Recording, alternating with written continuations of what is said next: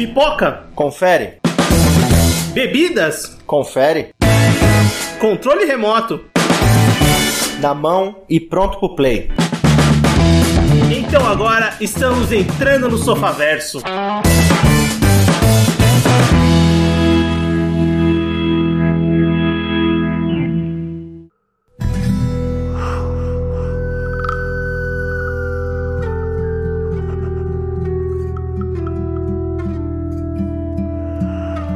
Muito bem, Sofaverso começando. Voltamos para mais um episódio do seu podcast e hoje vamos fazer mais um bom, o mal e o feio. E o tema escolhido para a gente discutir hoje são os desastres naturais. Bem, antes da gente começar, vamos lembrar o que é o bom, o mal e o feio? O Bom, o Mal e o Feio é um tipo de programa em que a gente escolhe três filmes que vão se encaixar nesses adjetivos. É um filme bom, é um filme que, que teve boa crítica, boa recepção, um filme que a gente acha bom, considera um filme bom, também serve muito como indicação aqui. Um filme mal, é um filme que teve orçamento, teve um trabalho para ser feito, mas o filme foi uma bomba, foi mal recebido pela crítica, teve problema de, de, de bilheteria. E um filme feio é um filme tosco, é um filme trash, é um filme que realmente é. Desde a sua concepção ele foi feio e o resultado final não podia ser diferente. Então a gente sempre escolhe um tema, encaixa nesses três adjetivos, nesses três filmes, né? E conversa sobre eles aqui nesse episódio. E hoje o tema escolhido são os desastres naturais, né? O cinema catástrofe de Hollywood tá cheio, não só de Hollywood, né? Muito bem, ainda mais esse podcast. O cinema catástrofe em geral, ele tá por aí, né? Tem todos esses filmes desse gênero, é, muitos ruins, a maioria, eu diria, alguns filmes bons, mas a gente escolheu esse tema pra gente conversar aqui, porque tinha uma seleção muito grande de filmes para fazer, a gente escolheu três para conversar aqui. E nesse podcast de hoje eu tô aqui com o Ivaldo. Ivaldo Fosters, vou mudar meu nome agora, que eu achei esse sobrenome sensacional. é, bem, é bem didático, né? Bem legal, gostei também. Hoje eu tô aqui com o Everton. E, cara, é muito esquisito você ver um filme do Mark da Casca porque ele não dá uma voadora em alguém, cara. Caralho, eu pensei isso o filme inteiro.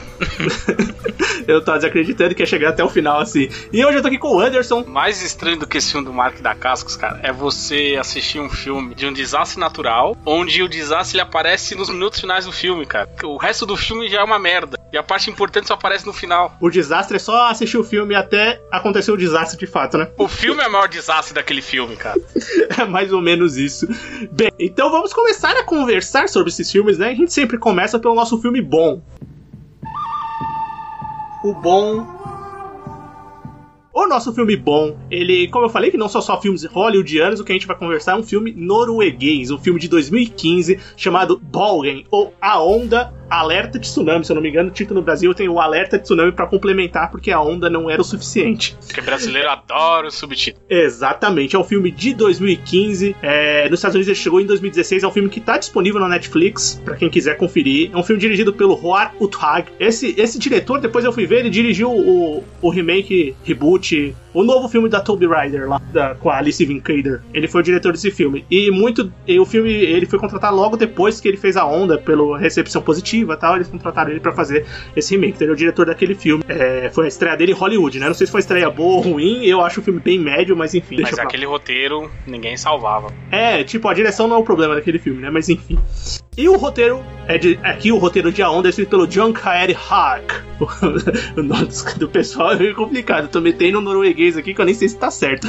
Mas enfim, o filme ele, ele vai se passar ali no, no Fjord de Genhanger. Eu vou confessar que eu não sabia nem que era um Fjord. Eu tive que procurar na internet posteriormente. Falando que tinha um Fjord. É, porque não é um, uma geografia que você tem no Brasil, né, cara? É, né? Total não é comum daqui, ela é mais comum desses países nórdicos. A primeira ideia era que era um nome só, né? Fjord Ginghanger é nome do local como um todo, né? Mas fjords são vários fjords, né? Que é, que é uma entrada do mar com aquelas montanhas, formações montanhosas, né? Ao redor. E na Noruega. Pra não falar que não tem, no Brasil tem um, um registro só disso, que é localizado em, em Paraty, no Rio de Janeiro. Chama-se Saco da Manguaguá. Mamanguá, desculpa. Pra chegar lá você precisa pegar um carro até Paraty Mirim e depois pegar um barco. Eu sei porque eu fiz o passeio de barco, mas eu não subi nem a pedra e nem, e nem nadei por A aventura não foi completa, mas enfim, valeu pela, pela, pela a geografia do Brasil, né? A aula de geografia do Brasil. Valeu, eu não, não tinha a mínima ideia. É, porque Paraty é uma cidade bonita pra caramba, cara. Eu recomendo que, que vejam. Se eu espero que a gente tenha ouvintes em Paraty, né? Quem sabe? Provavelmente podemos ter. E a história vai se passar lá nesse, nesse ponto turístico, né? Da Noruega, né? E vai acompanhar a história do, de um geólogo que é o, que é o Christian, né? Que trabalha ali com, com, com essas previsões, né? Do, é, previsões. Monitoramento. É, um monitoramento, né? Se pode ter uma catástrofe, não, o nível de água está subindo, não então, porque aqui é uma, ali é uma, um, um, local que é propenso a ter esse, esse possível é, desastre, né? Acontecer alguma coisa. E a partir daí os eventos vão desenrolar com, com o desastre acontecendo de fato, né? E só, só, só lembrando o contexto histórico, né? Porque na Noruega já passou por isso, né? É, teve um caso em 1934 que matou 40 pessoas, depois é, em, antes, bem antes, em 1905, já teve um incidente parecido também. E o, o Tag, que é o diretor, ele, ele sempre foi muito fã de filme de desastre, né? De, ele gostava muito de Twister ou Armageddon, todos os filmes de catástrofe assim do cinema ele gostava. E ele quis unir isso com a situação do país dele, né? As coisas que eles enfrentaram durante os anos ali, uma coisa que pode acontecer ainda no país dele. Mas qual é o desastre? O desastre desse filme é a onda, né? Que tá no título do filme, né? Que é a, elevação anormal ali do, da, daquela região é, ali. Então, aí que tá. A onda ela não é o desastre por si, ela é uma consequência. Sim. Sim. Desastre foi o deslizamento do, daquele da bloco montanha. gigantesco de, de concreto. É, concreto é, não, tipo, de, de, pedra, de terra, né? De... Tem, o, tem o que vai levar até a onda acontecer, né? Realmente também. É, tem todo o contexto antes disso, antes do, da onda que, que fica marcado, né?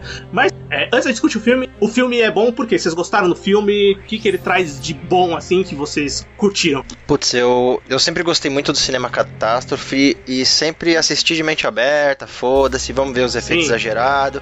Todo aquele assistiu. filme que vangloria. sempre tem filme vangloriando o presidente dos Estados Unidos, sempre tem que mostrar ele falando alguma coisa aleatória, ou o cara dando cavalo de pau no meio do tsunami, ou o avião entrando no meio do prédio, sempre aqueles exageros. Sempre ok. Assisti, ok, legal.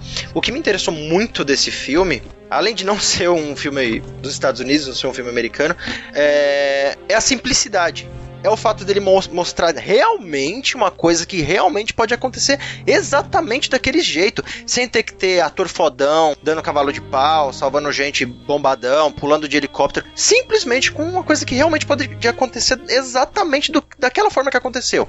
E ao mesmo tempo mostrar o pós-catástrofe, que seria as pessoas tentando é, pô, o marido indo atrás da mulher, tentando encontrar não sei o que lá, e você vê os corpos e a destruição da cidade, e toda essa pós-catástrofe, de uma forma também normal, natural, que é exatamente o que ia acontecer. Então, esse pé no realismo me fez, puta, curtir muito esse filme, e achar ele muito superior a muitas outras coisas que a gente viu aí, catástrofe pela, pela nossa vida. Você falou, é um dos pontos que eu acho mais interessante do filme, é a questão de deles não, dele não ser um filme hollywoodiano, né, um filme europeu e, e cara, isso muda muito realmente o, o jeito de você assistir o filme, porque ele é, ele é, todo focado na, naquela região, com os aspectos daquela região, com os costumes daquelas pessoas, então é, é uma coisa interessante.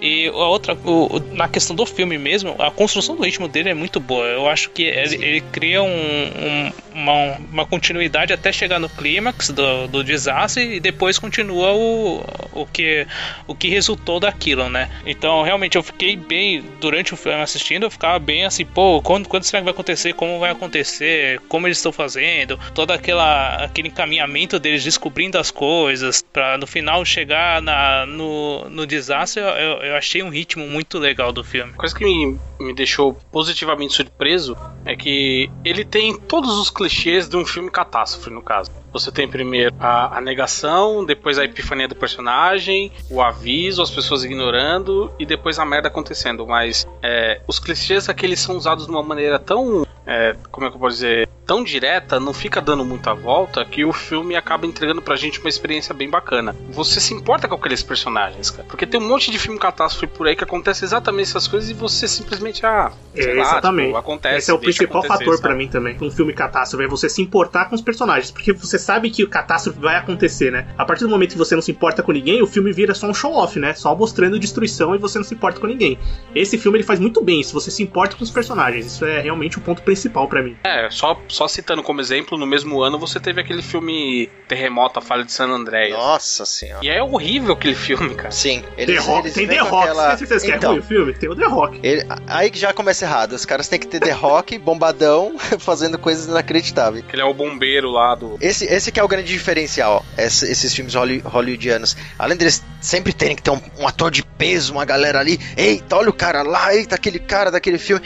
Sempre tem que ser o quê? É um tsunami, aí a água vai, derruba um estádio estátua, a estátua vai, cai, cai no chão, aí do nada vem um outro terremoto, que aí do nada explode um negócio, que aí sai uma lava, aí depois vem, cai um meteoro em cima, aí depois tem um avião que vai cair em cima de uma pista. Então, assim, é tantos exageros em cima de tantos exageros, que aí você simplesmente olha e fala, quer saber? Só quero ver pega fogo mesmo, foda-se. Não é um evento, não é só um evento, né? São diversas é, tipo, coisas que vão é. acontecendo. Nesse é legal porque no a onda é legal porque o evento, eles falam assim, ó, ó, tem 10 minutos para todo mundo subir a montanha que vai encher de vai encher de água aqui. Cara, passa tipo no filme passa exatamente 10 minutos, 10 ah. minutos acontece o evento durante, sei lá, 2 minutos no filme, tchau, acabou. Exatamente. O evento principal, né? É, é, ele dura esse tempo, né? A gente, a gente encara o antes e o, o pós-evento, né? O, o, os, os, acontecimentos que foram gerados por causa da onda. E, e uma coisa que o Aaron também comentou, além de eu me importar com os personagens, o ritmo do filme é muito bom. Também gosto disso. É um filme que eu acho que não é muito longo e funciona bem no tempo que ele tem até encontrar até acontecer o evento, o tempo que ele leva no pós-evento. Ele não se alonga nem, em nenhum dos dois. Eu acho que o, tempo dele é muito bom, muito certinho. Tá aí mais uma qualidade, né? A questão dos efeitos especiais, o, o que o Everton falou é espetacular. Você espera o desastre acontecer e de fato ele leva coisa de dois, três minutos.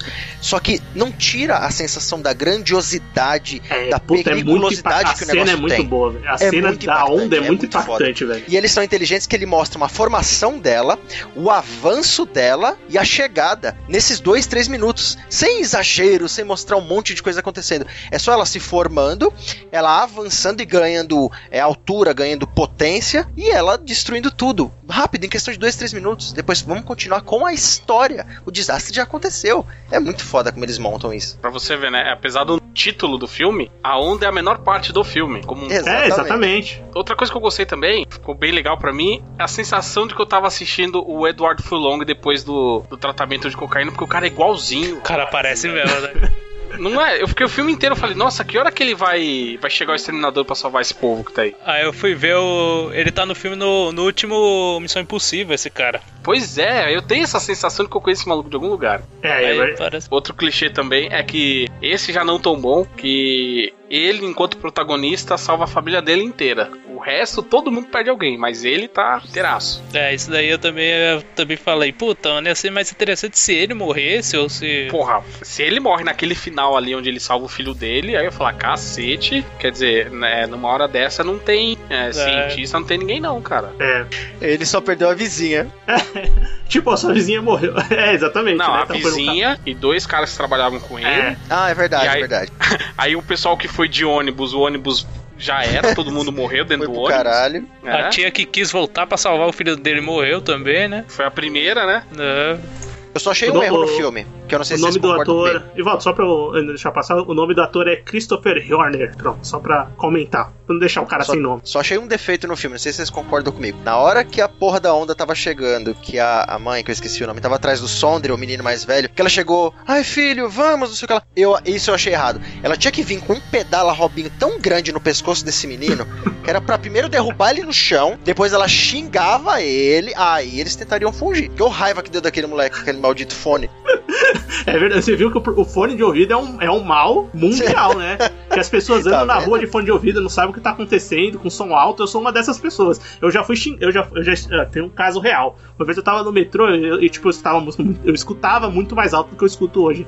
Aí teve um senhor que falou, me cutucou e falou assim: você tá escutando música muito alto. Se acontecer alguma coisa aí, você não vai perceber. Juro por Deus, eu fiquei olhando pra cara dele. Falei, eu já, você já falou mais errado, né? Mas que ousadia desse cara. É. Eu falei, caralho. Eu sou uma pessoa muito bondosa, cara.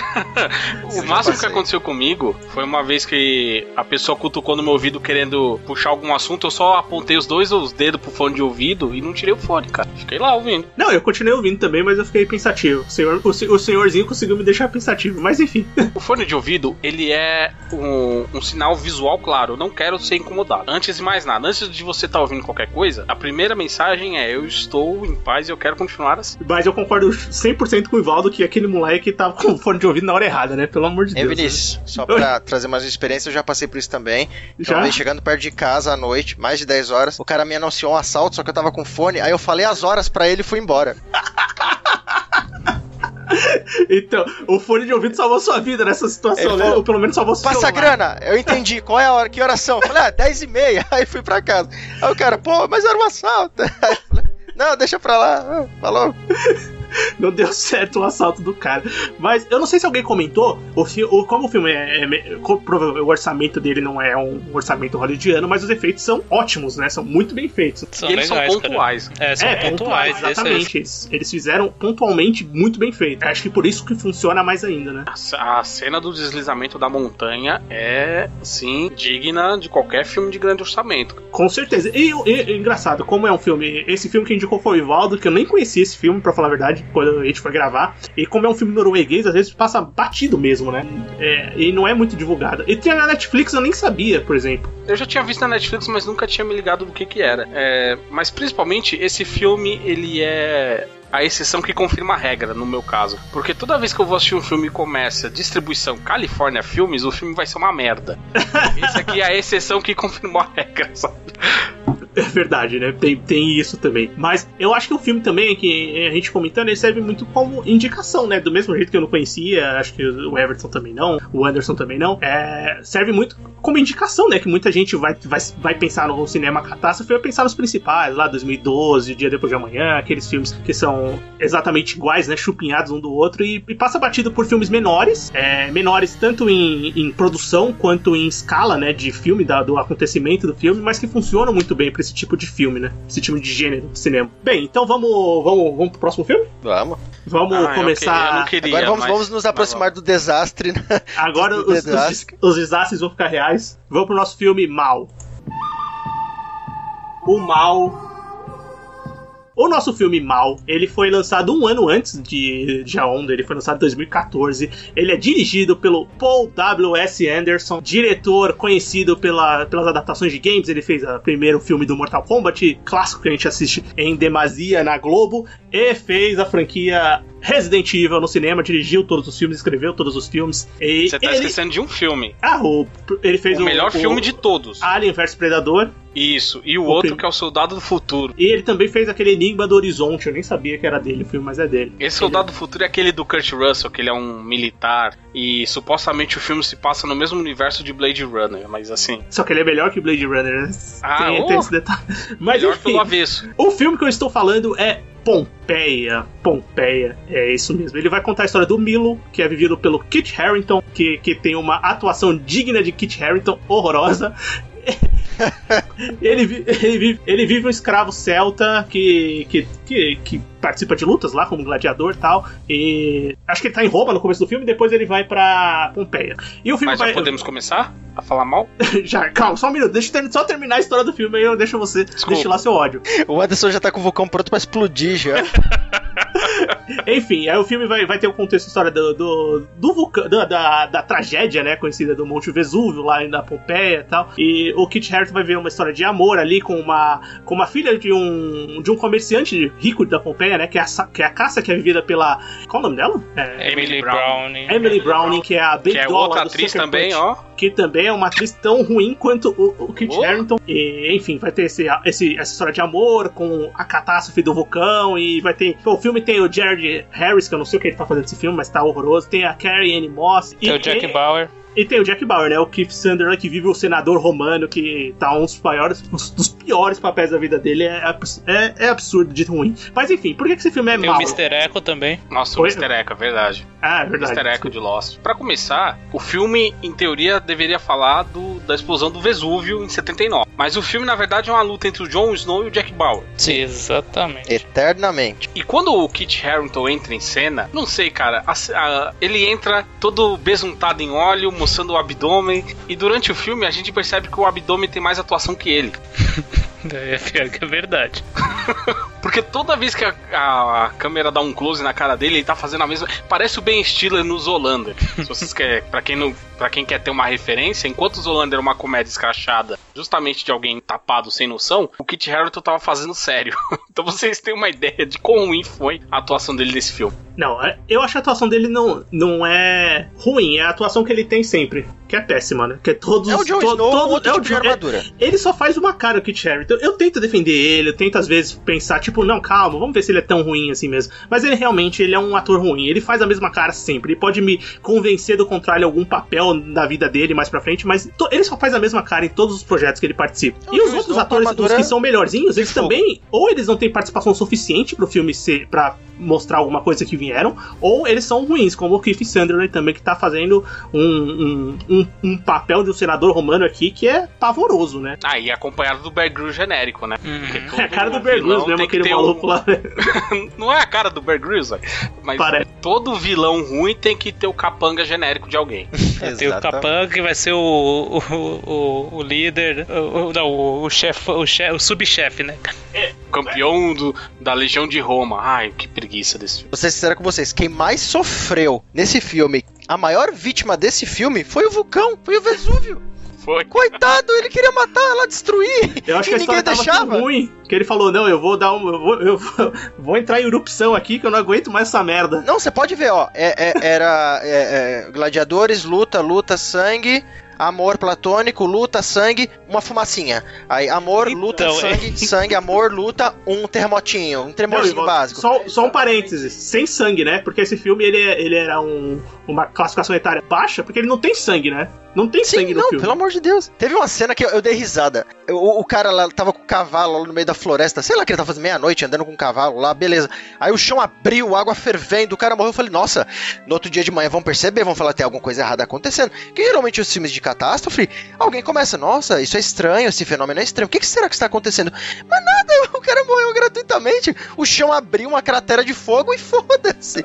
Nada então, mudou. É, pra mim, isso é, é o que caracteriza esse filme como sendo a nossa escolha do mal foi ser, ser, esse filme é o seguinte: existem muitos filmes ruins de catástrofe, de Sim. desastre natural.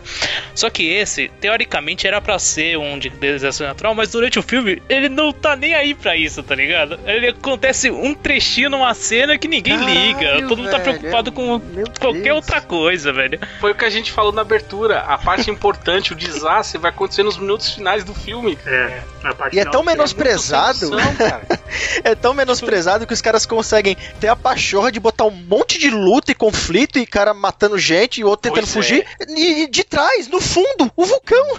tipo, de vez em quando o vulcão falava, caralho, explodiu um pouquinho. Aí vai, cena, luta, amor platônico, luta, cena, fuga, luta. Isso cai muito no que o Anderson, o Anderson comentou dos clichês, né? Que a onda tem os clichês, mas funcionam bem porque são do tipo do gênero do filme, né? Aqui também ele coloca todos os clichês na construção do roteiro e da história. Só que aqui é muito mal executado, tanto pela atuação, que é horrorosa, pelo o, a forma que ele escolhe de conduzir o roteiro, conduzir o seu filme é muito ruim mesmo. Não tem, você não tem apego nenhum pelos personagens, velho. Tipo, você quer que eles se explodam. O amor deles não é interessante como Meu eles se apaixonaram, não tem interesse nenhum. Você não fica com dó da, da Cássia porque o senador tá dando em cima delas. Tipo, foda-se também, é bizarro. Os pais, menos. Eu tava torcendo pra cair uma pedra em cima dos dois. Ele. Ah, detalhe, Jon Snow usou o sistema de amor do, Jorge, do Jorge da Floresta. Que. Lembra? Vocês lembram da cena que ele dominava os cavalos, as mulheres? Nossa, que homem incrível. Esse filme foi a mesma coisa. Ele, ele matou, ele sacrificou um cavalo, dominou outra, a menina se apaixonou por ele. É verdade. É, eu, todo mundo sabe que que o melhor ambiente para surgir um romance é enquanto tem animal morrendo. Exatamente. Cara, aí. tem uma a cena que eu achei muito idiota é a que o Mr. Echo salva a menina e a mãe dele, a mãe dela. Nossa, Porque tipo, ele salvou, ele salvou as meninas, mas tipo, eles estão no meio do, da erupção do vulcão, ou seja, salvou pra nada, velho, porque não vai adiantar porra nenhuma, velho. Eu falei é. assim, mano, Cara, não faz sentido nenhum essa cena, velho. Porque, tipo, ele salva as pessoas, mas pra quê? Pra mostrar que ele era um cara bom? Vai tomar no cu, não faz sentido nenhum, velho. Mas o filme é construído em cenas sem sentido. Por exemplo, a gente tá falando do romance deles, eles constroem aquela cena que o Milo, personagem do Kit Harington, ele, é, ele pega o cavalo dela, a destra tal, põe ela em cima e eles saem correndo para depois eles voltarem. Que, eu, eu, fiquei olhando para aquela cena e falei: o que, que aconteceu aqui? Pra que, que existiu essa cena? Qual que é a lógica dela? Eu não entendi a lógica dela, juro por Deus. Eu fiquei pensando, falei. O Joe Snow tomar uma chicotada. Olha, Ai, eu, eu quero entender outra coisa também. Vinícius, qual é a sua lógica para você dizer que o romance era entre o Milo e a Caça? Não o era. Romance era... era entre o Milo, o romance era entre o Milo e o Mr. Echo, quando eles ficam na cadeia trocando ameaças, cara. É, talvez é um romance tipo de malhação, cara. Aquele era um casal romântico no filme. Era a dupla que eu mais gostei. Meu Deus. Eu torci Mas... muito pro Vulcão. Eu torci muito pro Vulcão nesse filme. Eu falei, puta que pariu. Cara, é... eu, eu tava lendo críticas né, do filme. O filme ele tem muito, muito mais críticas negativas, uma ou outra crítica, crítica positiva, e falam muito bem dos efeitos especiais. Não, e falam não. que o 3D dele funciona. Eu não assisti em 3D, obviamente. Eu também não. Mas para mim, todos os filmes do Paul W.S. Anderson, os efeitos, eles não são ruins, mas eles são tão, eles são muito irreais. Eu nunca consigo ver verdade ah, naquilo. Isso que eu acho também, tipo, dá pra. É muito na cara que é o tipo, a teoricamente um bom efeito especial que você fala, bom, isso daí tá bem realista, sabe? Mas dele não, é bem cara que é o CG, sabe? Caricato, eu caguei né? pros efeitos. Eu caguei pros efeitos por dois motivos. Um, você tá acompanhando um, um enredo tão merda que quando você chega ao Chan, aos efeitos, ao fogo, a um tsunami mega forçado, meu Deus, meter um tsunami pra cagar lá. Tipo, foda-se, você não liga. E outra, são é uma maldito cinema é, é, é americano que é botar os efeitos e sempre acontecer no protagonista, ele salvando a mocinha, aí o chão quebra, destrói tudo, despenca tudo num penhasco infinito e para bem no pé deles, que porque eles têm que, eles não podem morrer agora, então tem que parar bem no pezinho deles. Então são efeitos forçados, ou você já tá tão agoniado que você caga, tipo, meu, pô, beleza, eu já queria ter visto isso faz tempo, agora que você vai soltar, eu já tô cansado dessa história, acaba logo, é só isso. Então foda-se os, os efeitos. Vocês estão reclamando dos efeitos porque vocês entenderam o filme errado, gente. Esse filme, ele é uma novela da Record, gente. Não, é verdade. Não menospreza a novela da Record. O Apocalipse não, tem ele, efeitos ele, melhores. Desculpa, cara, ele é uma mistura de novelas bíblicas da Record com os filmes da, da Semana Santa. Mas com atuações piores. Ah, claro, ué. Não falei que ele poder... pegou a parte boa. é mais ou menos isso, colocaram um mix de tudo isso. E o filme. Só faltou ele... um cara com a tábua na mão falando: agora é a maldição das ondas que tomarão a cidade. Aí vem as águas, depois o fogo que cai do céu, aí vem o fogo, aí ficava certinho. Não, e tem aquele. aquele aquela. É... Primeiro, a gente tem um filme de ação, né, durante todo o seu tempo, com várias batalhas. As... Vocês gostaram de alguma batalha do filme? Só pra eu entender isso? Não. Não. pra não, não dizer eu... que eu não gostei de nada, o filme, é, além dele ser um desastre por si só, ele também é um desastre pra gente enquanto, enquanto escolhedores de pauta. Porque a gente tá num time assim que é muito bom. A gente vai falar do Monty Python, morre o Terry Jones. A gente vai falar do Ghibli na semana de morte do Takahata. A gente escolhe esse filme e explodiu um vulcão há dois dias, sabe? Puta, é verdade. eu tô com medo do que, eu tô com medo Caraca, do que a gente vai é escolher no futuro pro bom, pro, pra falar depois. Eu acho é, que a gente não pode escolher mais nada fazer... de gente que tá viva. Não, a gente botou na pauta lá o, é, sobre tipos de meteoros que podem cair na Terra. É, vai cair uns 10. É. Coisa básica.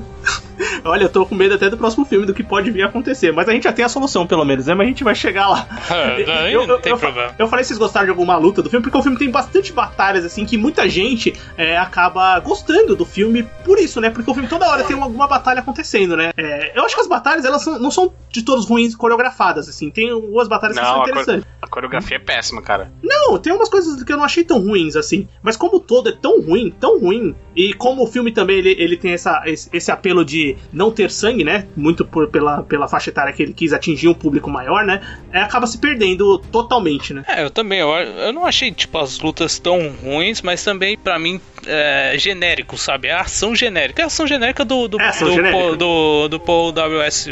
Anderson. É a ação dele, é a ação genérica dele. Se você assistir qualquer filme do Resident Evil, é aquilo, tá ah, tá ligado? É, verdade. É esse padrão. Isso é verdade. Vocês estão, é, o Ivaldo falou de efeitos especiais e reais também. Outra coisa, cara, é muito irreal você ter um, alguém de 1,20m igual Kit Harington e encarar um negão de 2 metros de altura, cara, de igual pra igual. Não existe aquilo. Olha, não sei, não posso, não posso confirmar. Não posso confirmar. Não, aquilo é computador.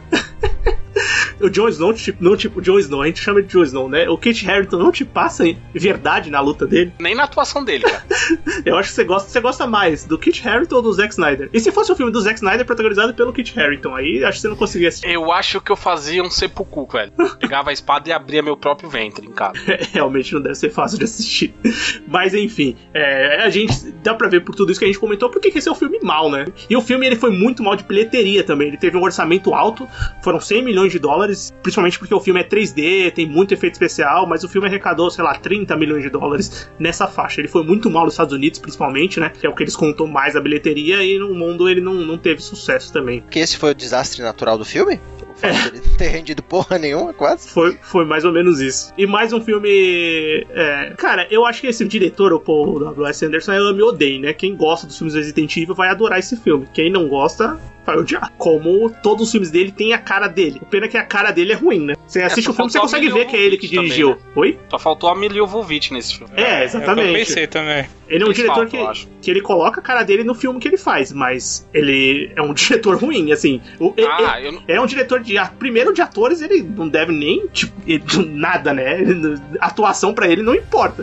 Deve não, falar, é pareça né? uma porta. Aí os caras levam o pé da letra, né? É, você falou que ele gosta de, de pôr a cara dele no filme, imprimir a marca dele. Eu não sei se isso aconteceu com a versão que vocês assistiram. É, o filme começa entre os créditos e aparece lá, dirigido por Paul W.S. Anderson. Sete minutos depois, aparece a mesma coisa. Ou é só loucura do, do da versão que eu peguei? Puta, não, não reparei. Se apareceu, Porque eu não tem, reparei. Tem o trecho do John. Mas eu acho que aparece assim, sabe por quê? Aí depois esse é pro... trecho aparece de novo. Então, deve aparecer, mas eu acho que deve aparecer com outro crédito, porque ele é produtor do filme também, produtor executivo, ele é várias coisas. Ele normalmente ele é muitas coisas dentro do filme dele. Então pode ser que apareceu o diretor, depois apareceu o produtor executivo, o nome dele de novo. Eu acho que deve ser alguma coisa assim. Ele é muitas coisas menos bom.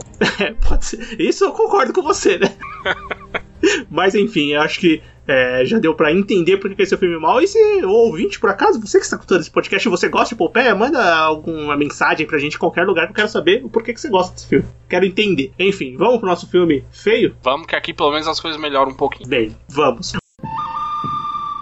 E o feio o nosso filme feio, ele foi lançado em 2006. Ele é um filme dirigido por Paul Ziller. Paul Ziller, é, Ivaldo, você que é um cara que assiste muitos filmes, assim, vamos dizer, de origem duvidosa. De, de...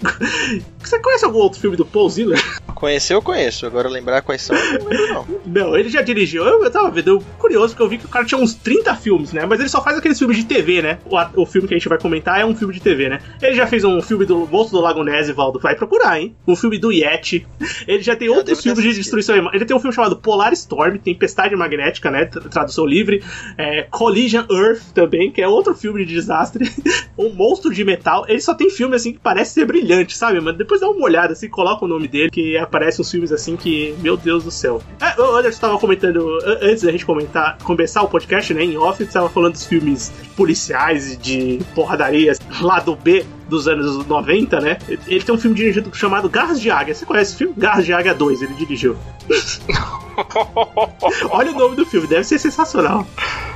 Tem dois copos, tem dois copos na capa, assim. Bem, enfim, Paul Ziller é o cara que dirigiu esse filme chamado Ataque Solar. Ataque Solar, isso mesmo. O filme tem o Mark da Cascos no elenco, né? Como protagonista. E. Olha, só, deixa eu só falar uma coisa aqui. Fale. É, rapidinho. É, só queria falar que Garras de Águia 2, muita gente conhece como o filme do Telaclés Garras de Baitola, tá? Só pra deixar registrado. Ah, é esse filme? Pronto, Paul Ziller é o diretor desse filme. Grande, grande. É, é o filme do Pelé.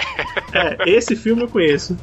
Mas, é, enfim, o filme tem o Mark Dacascos lá no, como protagonista, né? Ele vive o Lucas Foster, que ele é um. Pelo que eu entendi, ele é dono de uma empresa, né? De uma empresa de tecnologia. Eu não sei ele é, é agora eu vi o filme duas vezes. Musk. Eu não sei o que, que ele é. É porque não podia chamar ele de Elon Musk, cara. Senão é, é tipo Elon Musk, exatamente. O Elon Musk sem grife. ele, é, ele é o Elon Musk antes do hype, cara. e com habilidade Kung Fu, né? Mais ou menos é. isso. Mas o Mas, problema enfim, é o medo do processo, o processo é, chegando. E ele, ele, no começo do filme, a empresa dele está realizando testes, né, na, pra, pra medir o, a quantidade de metano, né, na, na, na sei lá onde, na atmosfera, lá para cima, muito mais, muito, muito longe. E a Terra está começando a sofrer um problema, né? Na verdade, o Sol está começando a emitir é, ondas de calor maiores do que o, o, o normal, né? Qual o nome que eles chamam? I, é, MC, alguma coisa? Será que é ejeção de massa coronal? é, alguma coisa assim, isso mesmo. MEC. É, ejeção de massa coronal, isso mesmo. É, exatamente. E, a, e, enfim, aí começa a ter uma elevação disso e a Terra sofre um problema. O Sol vai engolir a Terra em pouco tempo. Pois é, e aí durante a execução, o Sol tá bem longe de engolir a Terra. Ele vai simplesmente explodir a Terra, vai queimar a Terra, não vai engolir a Terra. Mas enfim, é por que, que esse filme é mal? Não, para começar, da Casco, cientista-chefe, Lucas ele não, Foster, Ele não convence de cientista. Ai, fórmula né? de Munchausen, teorema de Ambrósio. Porra, ele não dá um chute, um murro, um tiro. Não é da Cascos, não faz sentido. Cara, eu não, eu não sei como ele aceitou esse papel, velho. Sem violência. É assustador.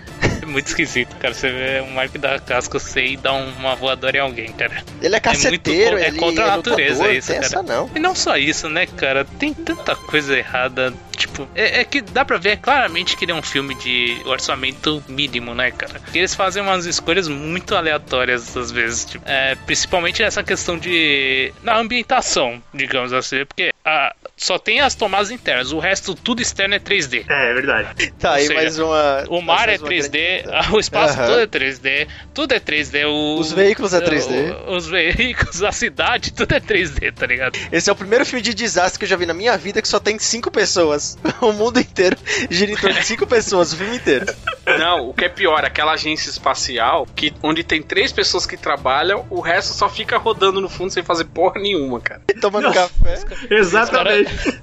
E eles não podiam chamar de NASA, né? Porque senão ia tomar um processo. Também, também. Ah, outra, outro, você lembrou bem agora. O cara era um ex-funcionário dessa agência espacial, ele foi expulso e ele entra lá como se fosse segunda-feira de manhã, cara. Ele entra e sai a hora que ele quer. É muito fácil, é tipo só uma porta. Pra começar, a empresa dele só tem. É, é, é, sensacional. A empresa dele tem, tem o lobby, né? Que ele entra no. É um hotel, obviamente, que eles alugaram ali pra fazer a entrada. Ele entra. Que hotel é 3D, ó? A empresa dele é 3D também. Aí, não, aí ele quando ele vai conversar com jornalistas lá, que é um tipo, um, colocaram uma mesinha, aí ele fala com jornalistas lá, os mesmos jornalistas todas as vezes, e a sala dele é só ele, um outro cara, tem a van e tem a outra sala que só tem dois computadores, né? E ele é tipo o cara milionário que lança as naves pe pelo espaço. E o protótipo de nave que ele lança no começo lá é, é sensacional. Um avião com outro aviãozinho em cima. Eu fiquei olhando e falei, caralho, lógico que esse bagulho vai explodir, mano. Qual que é a chance desse negócio funcionar? Não, mas isso, isso acontece de verdade. Você tem tem alguns modelos de ônibus espaciais que eles são lançados a partir de outros veículos de uma determinada altura. Mas aquele tá Mas um cara de, de ponto, plástico. Então, é, o ponto é a execução daquilo, cara, sabe? É, é, é, muito esquisito o filme, que o filme é claramente um filme de TV e eles abusam dos closes na cara dos atores, cara. Pra caralho. Meu Deus Porra, parecia que eu tava vendo uma novela mexicana. Só faltou os efeitinhos. Ah, senhor Lucas Flosters, então você é ocupado, não sei o que lá. Então, é, e os filmes do BMF eu assisto dublado, só faltou a dublagem desincronizada. Aí ia ser uma novela mexicana, mas infelizmente a dublagem tava certa dessa vez. É, o legal é que além de ser dono da empresa, ele é o cara mais conhecido do mundo, porque ele chega, o seu presidente, ô, oh, senhor Flosters, o senhor aqui. Ele chega no submarino russo, cara, ô, oh, seu Floster, o cara deu um abraço nele. E aí, cara, mano, você, como é que você tá, você beleza? me lembrou mano? de uma coisa agora que é maravilhosa: o diálogo do Foster com o presidente. Yeah. Lá pelo meio. E a explicação é aquele lousa, né? Essa é. Não, não. é mais pra frente. O meme. O meme das 23h59 0 hora. 23h59 o presidente. Mas você tem certeza, Lucas? Porque eu não sei o que, papapá, talvez não seja isso que vai acontecer. Cinco minutos depois, eu conheço o Lucas há mais de 20 anos, ele tá sempre certo. Que é. porra de texto que é esse, cara? Não faz sentido, os caras. Ah, mas não vamos confiar nele, foda-se, né? Claro que ele tá certo, né, velho? Mas a explicação não, mas dois... que ele dá na. Mas o expl... problema é que exatamente na mesma cena, minutos antes, ele fala que ele, ele fica desconfiando do cara. Hum, a explicação que ele dá na luz é a coisa mais maravilhosa. É espetacular. Aquela explicação. Quem não acredita naquilo, velho? Com certeza. Não, porque assim, beleza, a gente sabe que é um filme tosco, né? Mas pô, geralmente pelo menos botava um, um gráfico, tá ligado? Um, sei lá, velho, mostrando bonitinho assim. Não, mano, ele desenhando na mão, velho, fazendo um. Tacaram um giz na mão dele e falou, vai. Fez uma bola. Vai. Aí a explosão ele faz, ele não consegue nem preencher direito, tá ligado? Mano, não, pro ouvinte visualizar, é tipo é, aquele, aquele é blocão de papel. É o Moisés né? desenhando. É o Moisés desenhando pro Silvio Santos. É exatamente isso, pode escrever. É exatamente, ele faz. Nada, cara. É os trabalhos que a gente apresentava no colégio. É parecido, só que eu acho que eu, faria, eu fazia melhor. O Mark da Casco fez uma bola, Olha, eu fa... três buracos. Eu faria no nível do Mark da Casco. Ele fez uma bola, três buracos, que era a camada de ozônio, riscou três. fez três discos falando que era, é, era o sol chegando, Metano né, pra queimar a terra. E riscou tudo no meio, assim, a terra foi pro saco. Como se fosse uma criança, tipo, aqui já é. Resumindo, aqui está a Terra. Se o Sol chegar, a Terra pega fogo. Essa é a explicação, senhor presidente. Cara, e o filme ele trabalha também com, uma, com a questão da Guerra Fria, vamos dizer assim, né? Não sei que não tá no período Puta de Guerra Fria, mas pariu, trabalha com, esse, com essa tensão Estados Unidos-Rússia, né? É, na prática a Guerra Fria nunca acabou, né? Mas é, é esse mas... filme, cara, ele tem, ele tem outras coisas também, que eles têm uma alta tecnologia deles que eles conseguem fazer close no sol, sabe? E, e, a, e a lente não queima. Isso que é o mais impressionante. Eles filmam o sol com uma nitidez assim absurda e, e nada queima. Tá tudo no lugar. Sei lá, eu não sei mais o que falar além dos defeitos especiais desse filme. Não, a urgência do filme também é espetacular. Porque da metade pro filme, tipo, as ejeções de massa coronária já estão queimando muita cidade. Já tem muito lugar que tá com a atmosfera queimando, o céu tá pegando fogo. E os caras, não, vamos fazer o seguinte, a gente precisa fazer um negócio. Ele chega lá no submarino russo, ô, oh, Lucas Flosters! Flosters! Lucas! Os caras, pô, quem é esse cara? Ele, ó, estou com charuto aceso. o código secreto é genial. Estou com charuto aceso, tem um pinguim na panela só que não, a melancia só depois das três. Aí o cara, puta, é o Lucas Foster. Abre, sobe aí, emerge submarino. Aí chega lá, dá um abraço no capitão supremo russo, lá aleatório. Fala, ó, oh, capitão, ó, é, não é por nada não, mas o planeta tá pegando fogo. É, a gente precisa que você faça um negócio que gente. Esse procedimento a gente vai ter que falar depois, porque é espetacular. Aí o cara fala: olha, só que tudo bem, o mundo tá indo pro caralho, só que eu preciso ligar para ter autorização do meu chefe e tal. Os caras, não, vamos afundar um pouco aqui, achar uns cabos, aí a gente liga pro cara, depois a gente vê. É uma urgência assim que, não, tranquilo, deixa queimar. Não, é bizarro esse negócio do, da urgência, porque, mano, aí os caras falam, pô, acabaram acabou a Nova Zelândia. Ah, tudo bem, tranquilo. okay, que pena, né, velho? É só uma ilha no meio do nada. China foi Não. pro caralho também. Ah, você me lembrou de outra coisa, Everton. É muito bom que eles, para demonstrarem como a Nova Zelândia acabou, eles usam um vídeo de uma aurora boreal, cara. Só que a aurora boreal não é um desastre, cara. É só um efeito de luz, velho. Nossa, Ai, meu Deus do céu, os caras são muito. Mas, é... e, mas e a conferência com o presidente? Essa? Você tem numa tela o presidente com um terno um número maior que ele, porque não tinha terno no tamanho dele, e na tela do lado você tinha o logo da, da empresa, parecia que foi desenhado à mão. Parecia que foi desenhado à mão? Não, porque aquilo é computador, mas assim, os caras gastaram todo o 3D no filme para fazer vídeo de efeito especial de destruição, não, não conseguiram fazer um gráfico não. e nem um logo decente Eles, eles não se preocuparam em fazer isso, cara.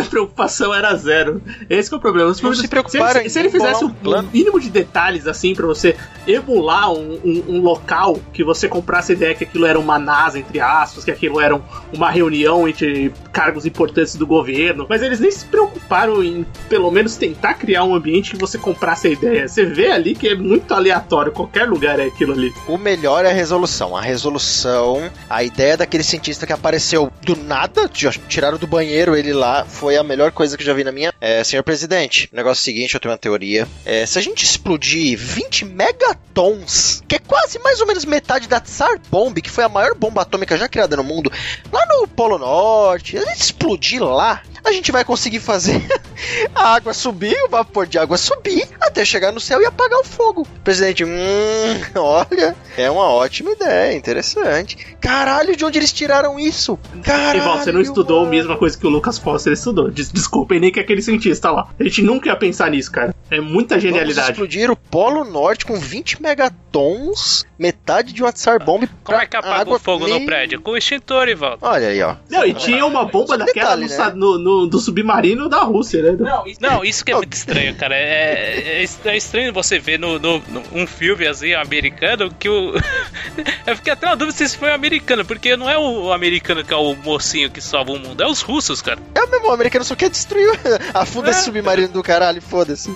nem pra mostrar os russos ganhando lá uns umas salvas, uns parabéns, eles salvaram o mundo, porra. Não, e a, não, a resolução do filme é brilhante. Realmente é tipo, puta que pariu. E quando salva a humanidade, de tipo, eles estão mal felizes lá, esqueceram que a Nova Zelândia foi pro saco, não sei que outro país já explodiu também.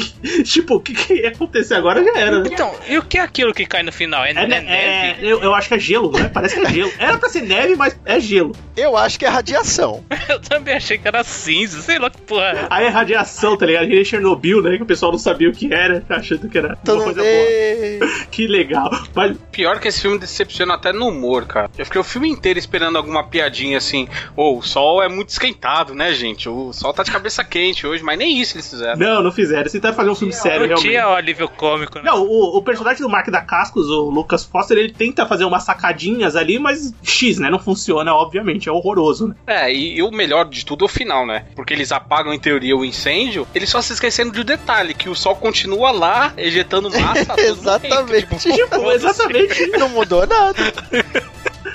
Vocês só explodiram. Ó, a gente salvou agora, aí agora o que, que, vai fazer? Tipo, vai vir a segunda leva. Carga, o, o, sol, o sol parou. Eu vou levar. É, aí, não. É, como tem que ter um romance, eles salvaram, eles salvaram o mundo, o que, que ele tem que fazer? Ele tem que sair com a ex-mulher dele pra tomar um café. Não, é. vamos tomar um café com o presidente. Tipo, Ai, o filme. É, ah, só, só pra adicionar mais uma cena, tem umas, os momentos do submarino também são muito bons. Tem momentos que os caras estão afundando, do, capitão, essa pressão aqui não dá certo, o submarino não vai aguentar, capitão, submarino afundando, barulho de metal se retorcendo, ok.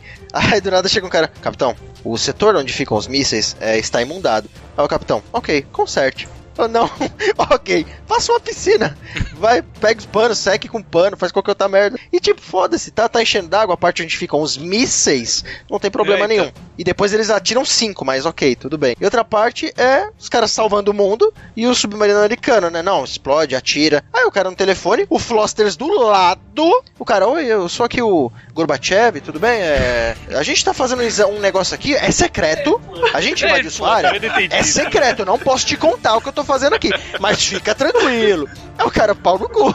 Atira mais dois mísseis. É o cara, oi, é, eu te liguei agora, deixa eu te falar. É horrível. É, eu tenho que soltar um negócio aqui, mas, meu, fica de boa, não vai pegar nada. Não é com vocês. Aí na terceira, quando o navio submarino já tá indo pro caralho. Aí, oi, aqui é o Flosters, tudo bem? Ô, oh, atira, mata nós não, a gente tá resolvendo o B.O. aqui. Caralho, por que esse filho ah, da puta não falou na primeira vez que era. Não pegou o telefone logo. Por que ele falou a primeira vez já é, tudo de uma vez, tá ligado? Ia resolver.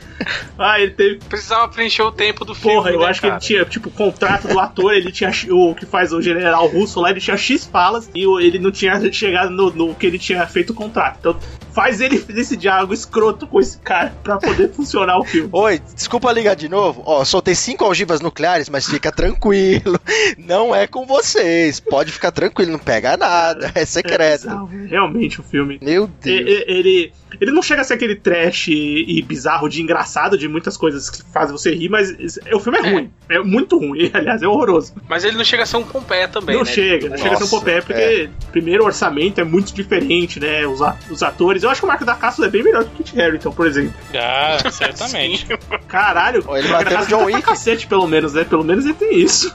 a única. Ele tem uma pseudo-luta, que é quando ele dá uma chave de braço no. no ah, não, sim, não nesse lá. filme, né? Eu digo na carreira, né? Mas nesse filme, ah, ele pô. deu uma chave de braço, que pelo menos ele precisa fazer alguma coisa física, que ele eu tava achando muito estranho, ele ia bater em ninguém, né? Pois é, cara, eu acho que esse filme, ele, ele pecou no final. Pra mim, o final, o meu final deveria ser o Mark da Casco dentro de um, de um ônibus espacial dando um chute no sol. também acho. Eu, eu, eu também acho isso, cara. Não ia ser melhor? Cara, se, se eles tivessem um pouquinho mais orçamento, podiam ter mandado o Mark da Caça até o sol para fazer alguma coisa para salvar a humanidade. Eu acho que funcionaria também. Exato. Ou pela inteligência pra ele jogar água gelada lançar... no sol, sabe? Com, balde. Com a inteligência que os caras têm no filme, lançar cinco ogivas nucleares na direção do sol. E derrotar ele. Pode ser também. Mas não, não seria tão ruim quanto foi o final desse filme. O filme já é ruim inteiro, né? Mas quando chega no final ele é pior ainda. Mas enfim, será que vale Nossa, a pena a gente indicar para ser assistido? Eu só tenho uma dúvida que eu preciso que vocês me respondam. Aquela explosão termonuclear que fez subir aquela água que apagou o fogo no, no céu salvou o mundo inteiro que tava queimando, tipo, o mundo inteiro? Eu acho que sim, pelo que eu entendi. Ou só parou de queimar ali o, o resto que se... Parou de queimar só ali, né? É, mas era na, isso. Naquela região. Não, ele, eu acho que parou de queimar o que tava queimando, né? Devia ser o mundo inteiro. Mas eu não, não tenho a resolução posterior, né? Que o Sol vai continuar emitindo é. o bagulho. Pelo que dá a entender, é, era, eles taparam o lugar, o buraco da camada de ozônio, tá ligado? Com aquela, com aquela evaporação, mas com certeza não faz sentido nenhum isso, né? Tem que colocar um não físico porque... pra assistir esse filme pra saber se tem algum sentido, né? Isso. É, porque tem uma coisa no planeta Terra chamada gravidade. Então tudo que sobe, uma hora vai descer. Aquele buraco vai abrir de novo, gente. Vou falar isso. Isto mas... é, vai ter Ataque Solar 2. Eu tô esperando ansiosamente pela volta é, de Mark porque a água é mais pesada que o ozônio. A água vai descer. Cara, eu, eu espero que tenha o 2. Eu não achei nada relacionado à continuação desse filme, mas enfim, já tô esperando pra gente saber o que vai acontecer posteriormente. Mas enfim, esse foi o nosso filme mal. E enfim, vamos. Ah, e no segundo filme eles vão estar tá sofrendo o ataque de chuvas radioativas em todo o planeta. Se tiver o Mark da Casca, eu vou assistir, velho. Tá, tá, tudo certo. O Mark da Cascos, ele está com a gente desde do, do Nerd Patriarca, ele vai continuar aqui nos nossos corações. Vamos pro bloco final? Bora recomendações, críticas e o que mais vier à nossa cabeça agora no bloco final. Bem, bloco final do Sofaverso, onde a gente vai comentar alguma coisa que a gente assistiu, que a gente escutou, que a gente leu, ou qualquer outra coisa que a gente queira recomendar, comentar, criticar aqui no final do podcast. Quem quer começar? Ah, vou fazer duas recomendações. Uma é nostálgica de infância e outra é um pouquinho, um pouquinho mais recente, mas enfim. É um dos primeiros filmes de desastre que eu, que eu lembro bem de ter assistido. Eu já devo ter assistido outros enquanto eu era moleque, mas sempre pegava um pedaço aqui, um pedaço ali, que eu parei para assistir completo assim mesmo. Foi o Impacto Profundo, lá de 1998. É, é, é filme clichê. Esse é o do Morgan Freeman, mas cara, eu gosto. É, é, isso. Eu gosto. Eu gosto desse filme, achei ele legal, mas por questão de nostalgia. For levar em questão de história, é, sei lá, enredo, efeitos especiais, enfim, isso não importa, mas questão de nostalgia. Mas tá aí um bom filme, vamos dizer assim, entre aspas, clássico aí pra assistir que vale a pena. E um pouco mais recente, eu só esqueci de pegar que ano que é essa série, mas enfim, no YouTube você encontra essa série de documentários, que é a Segundos Fatais.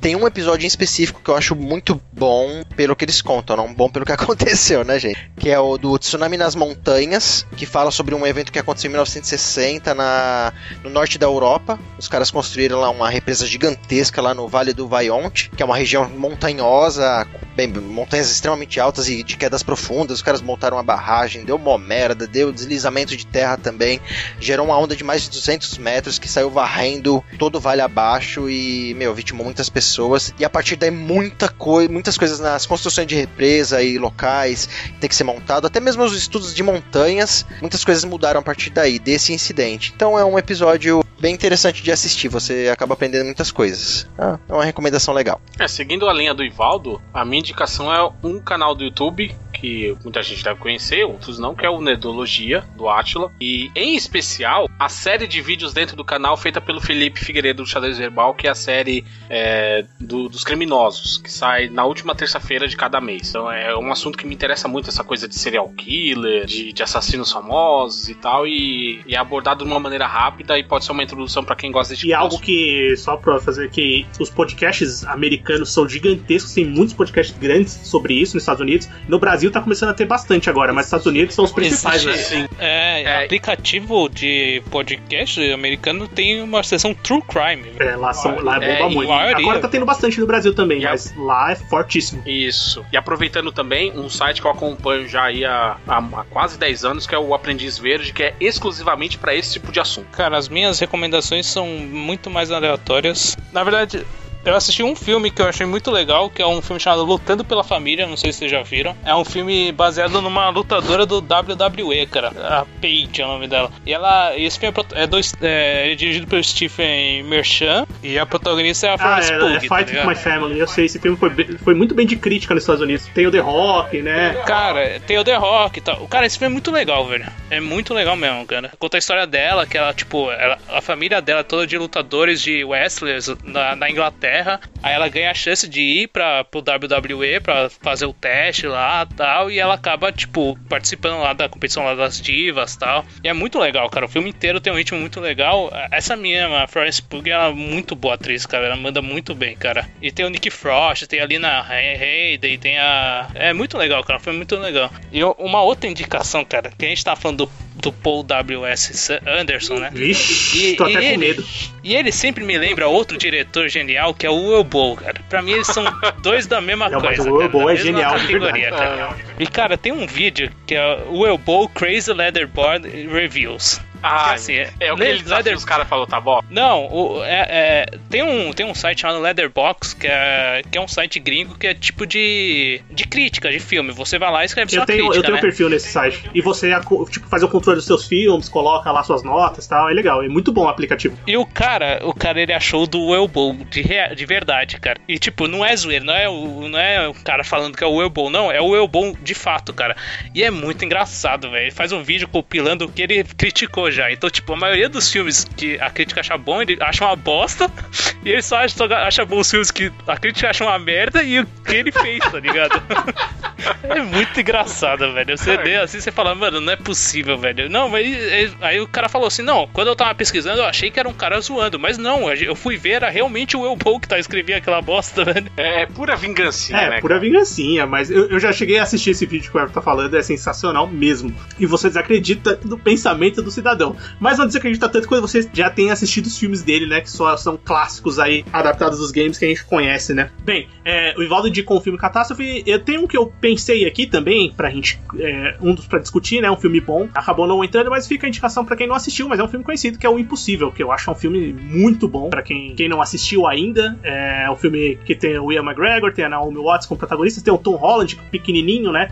É, o filme é, é espanhol-americano. Ele é dirigido pelo Juan Antonio Bayona Lorna. Que é um cara que depois assumiu a franquia do Jurassic Park, né? Acho que ele fez o, esse último filme que saiu, também vai dirigir o próximo. E é um filme que conta ali do, da, da tragédia. Ele é baseado no tsunami que teve lá na Indonésia e tal, em 2004, mas ele se passa, acho que o filme se passa na Tailândia e tal, mas ele pega mais ou menos o recorte histórico ali do que aconteceu. Mas é um filme muito bom, cara. Não sei se, se vocês já assistiram e para quem não assistiu, fica a recomendação. Já. É, bom é um mesmo. bom filme. É, eu gostei que você falou Tom Holland pequenininho, ele já tinha 14 anos. Na, na, Não, mas comparado agora, ele, tá, ele tá com muita cara de moleque, criança, né? É porque a gente tá acostumado com as crianças crescendo muito rápido, né? Tipo Stranger Things, que a gente nem acredita. Não, ele tem, ele tem cara de é, criança. ele tem cara de criança até agora, né? Que ele tem 20, sei lá, e quantos. 23 e tá, sei lá, tá mais jovem que muita gente de 15, por exemplo. Com certeza, mas fica a recomendação desse filme, né? Que eu, eu, eu gosto bastante. E a minha outra recomendação é, mais uma vez, voltando pro Heavy Metal, um álbum que eu tô escutando muito, que é o novo álbum do Testament. Não sei se vocês gostam, não sei se alguém ouvinte gosta, mas é o, o último álbum que eles lançaram chama Titans of Creation. Pra quem gosta de thrash metal, é um CD excelente. Eu tô gostando muito, estou escutando muito. E fica a minha recomendação aí pro som pesado, para quem escuta e gosta de som pesado, né? E é isso, certo? Muito obrigado por escutar o podcast até aqui. Se você quiser conversar com a gente, conversar com a gente, segue a gente nas redes sociais, Twitter, arroba Sofaverso, no Instagram também, arroba Sofaverso. A gente tá sempre atualizando, você pode com, se comunicar com a gente por lá. É, entra no site www.sofaverso.com.br, lá você escuta todos os podcasts. Você também escuta o podcast todos os agregadores iTunes, Cashbox, Spotify, no Deezer. A gente tá em todos eles, você escuta todos os episódios lá. Todo domingo tem episódio novo. E tem um e-mail também. Se você quiser mandar e-mail pra gente, manda pro podcastsofaverso.gmail.com. Muito obrigado por escutar o podcast e a gente volta no próximo episódio, certo? Certo. Muito bem, obrigado. Certo. Falou.